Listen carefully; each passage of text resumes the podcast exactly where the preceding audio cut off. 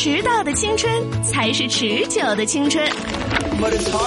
小刚方言一八版，青春永远。呃，欢迎收听小刚方言，我是小刚刚。我以为喂，哎，那么能接着摆？啊，今天我们扭到这个星座说一下，第一哈，我们不宣扬星座这个文化；第二，其实是用我的例子实际来证明这东西没得意义。年轻人不要沉迷，真的没得用的，不要沉迷于那个种。你看我拿易经八卦跟你推一下你的性格，你都是封建迷信，犯不着。年轻人真不要沉迷其中。你以我这两天那个例子，其实我呢是真的在生活当中开玩笑，就把它开进去了。说我是双子座，我一哈就对号入座了。可能主要就享受那个虚荣，觉得哇。你看我还有才华，哇！你看我是一活的一个人，但是是两个人的性格。对呀，你看我点儿都不孤单，我每次跟自己跟自己聊天。但是你回来又想，哪个主持人不是这种疯疯癫癫的？是啊，你比如我们现在是对播节目嘛，你我都播过一个人播节目的时候啊，还不是摆得多兴奋的是吧？还不是？你觉得呢？嗯，我觉得吧，还可这样子的。其实关于啊，哦，哎，对了，你这这不是你啥？你不是一疯疯癫癫的吗？你不是一人分饰几角嘛？是不是嘛？然后，嘎，这个他就是这样子。然后关于那个星座，刚才不是扯嘛，说说，呃，我是巨蟹座，然后非要说我的性格看着像就双子，就是分出来一个是上升星座这个逻辑。但是查了一下，不，我先要叫说关于上升星座，这明显就是他自己这个星座这套理论服不到众了，给自己找了一个漏洞。对呀，他摆不平所有的人，或者有时候暗心理暗示暗示不到人家，说不服人家那就哦，你这个你你上升星座又不一样，你懂吗？是吧？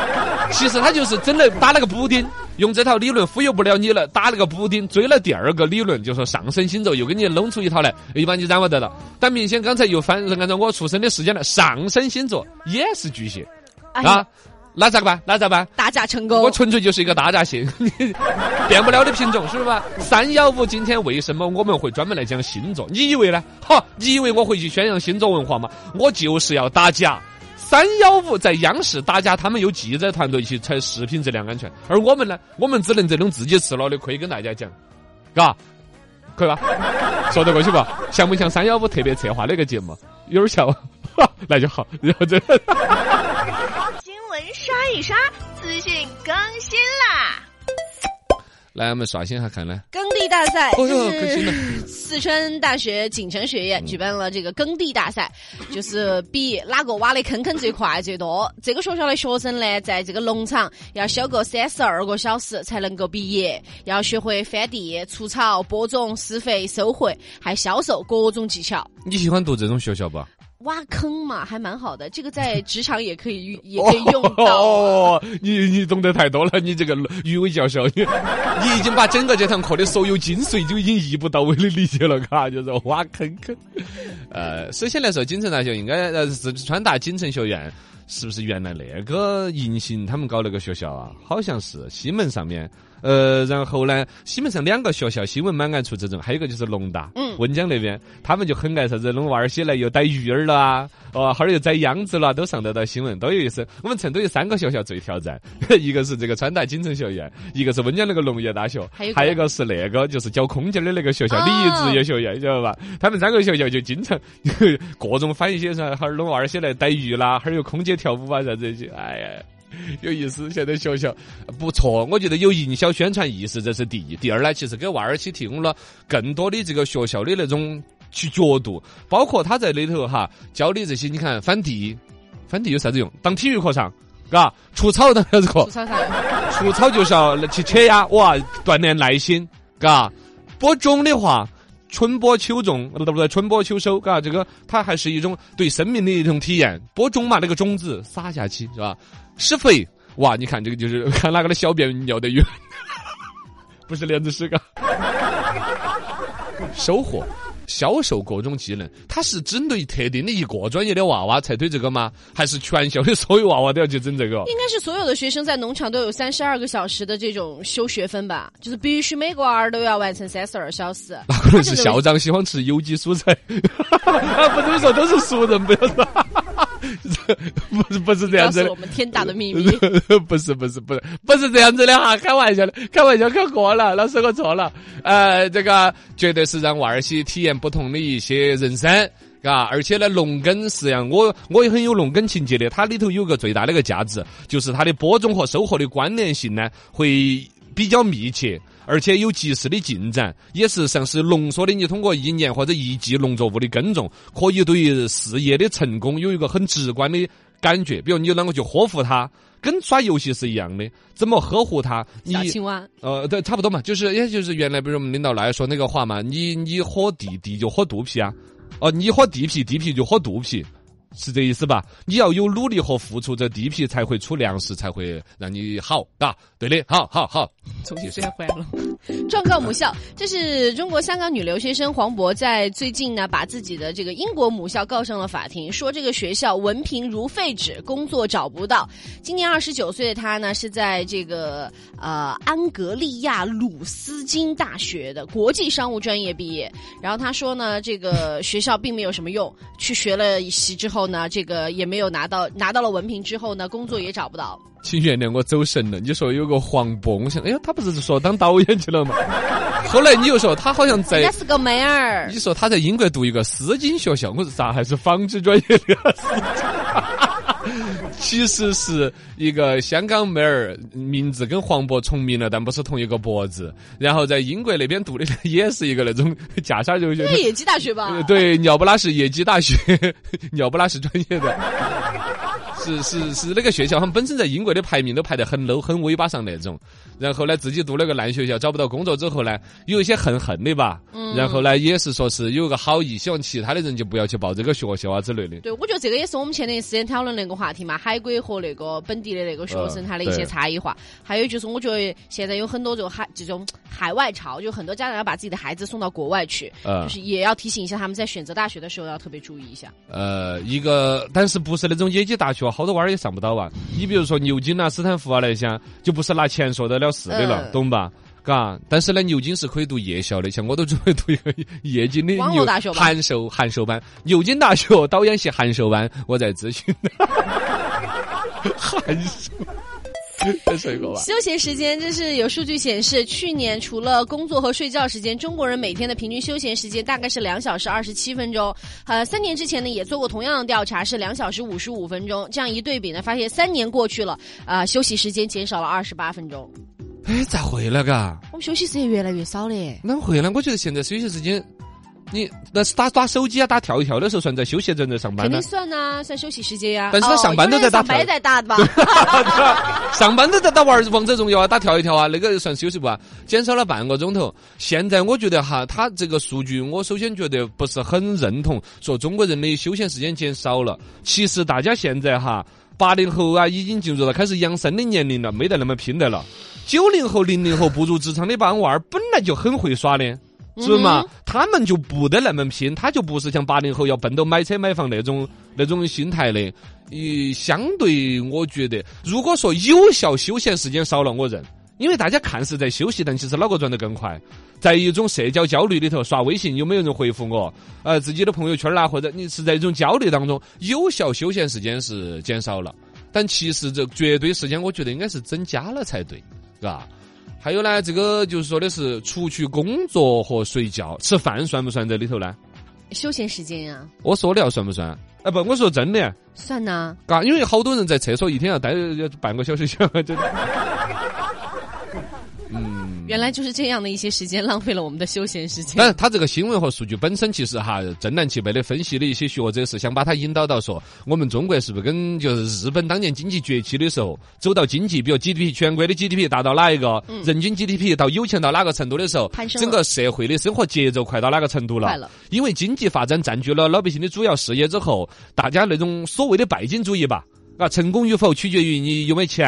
啊，你的生活的很多东西都跟金钱挂钩了之后，导致的一种社会的焦虑，生活节奏的快，没有人去真正理解幸福的价值。所以慢下来。哦，慢下来。哦，你们都慢一点，这样钱给我一个人赚。真的啊，我我跟你说嘛，写那种就鸡汤文啦，在网上写一些帖子，说的是人生啦，学学陶渊明，什么叫采菊东篱下？悠然见南山，包括有一些养生大师啊，有一些那些啊，年轻人放空自己，他心头想的是，今天我讲的这个能够挣你好多钱，是吧？然后你那写那种养生鸡汤那些人，都是半夜深熬更写稿子的，他还在想啊，熬夜是不好的。你要远离手机啊！现 在其实他的这这他正好在那个毒瘤的核心，我的说，毒鸡汤。真是的。新闻会客厅，汇聚更多的声音。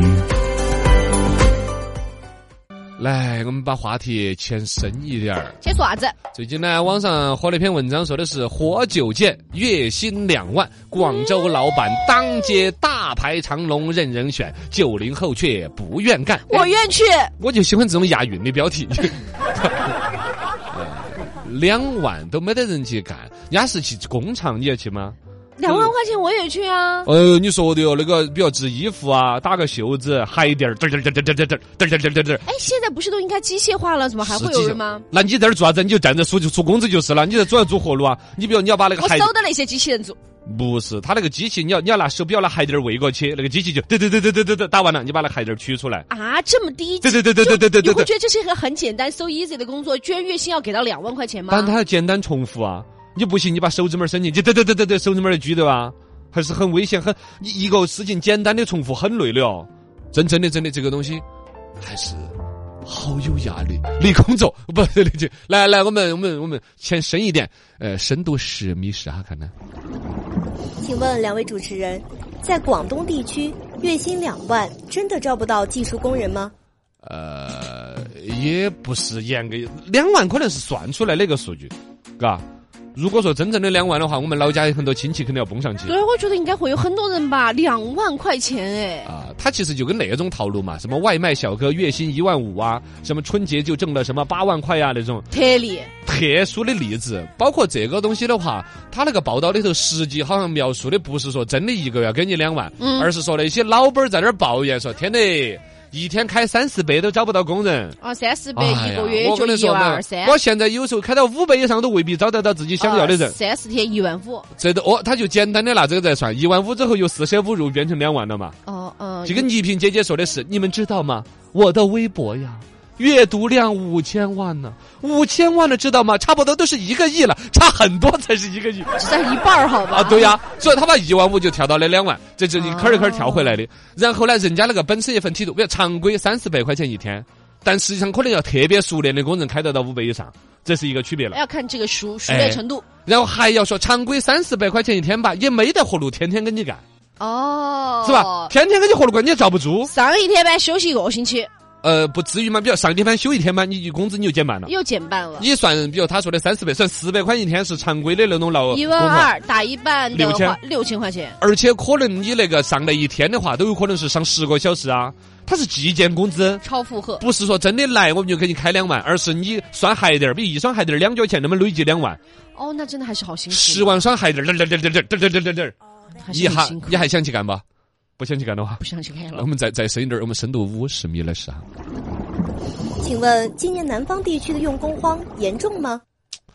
呃，用工荒我觉得也是一个伪命题。一方面呢，肯定相对来说愿意去干体力活的人少了嘛。少了。原来的话都是那个，比如农民工兄弟啊，农村的我们我们的父辈那一辈比较做出去打工为主，因为那一辈呢文化水平普遍不高。老家的机会少，就往沿海去，只凭着自己的力气和愿意吃苦，就可以挣一分钱。但是现在不是了。但是这一帮人的子弟是绝对不会再让娃儿还去走自己的路。自己吃了苦嘛，肯定不会让娃儿再吃同样的苦噻。虽然说国家现在提工匠精神，但你绝对想不到有一个农民工会跟自己娃儿说：“孩子，爸爸在砌水泥和砖的时候啊，有一套独家的绝技。哇，每到天还没有亮的时候，我就会悄悄拿出一袋水泥。”将沙均匀的拌匀，哇，那个公公你个冬瓜，好累哦！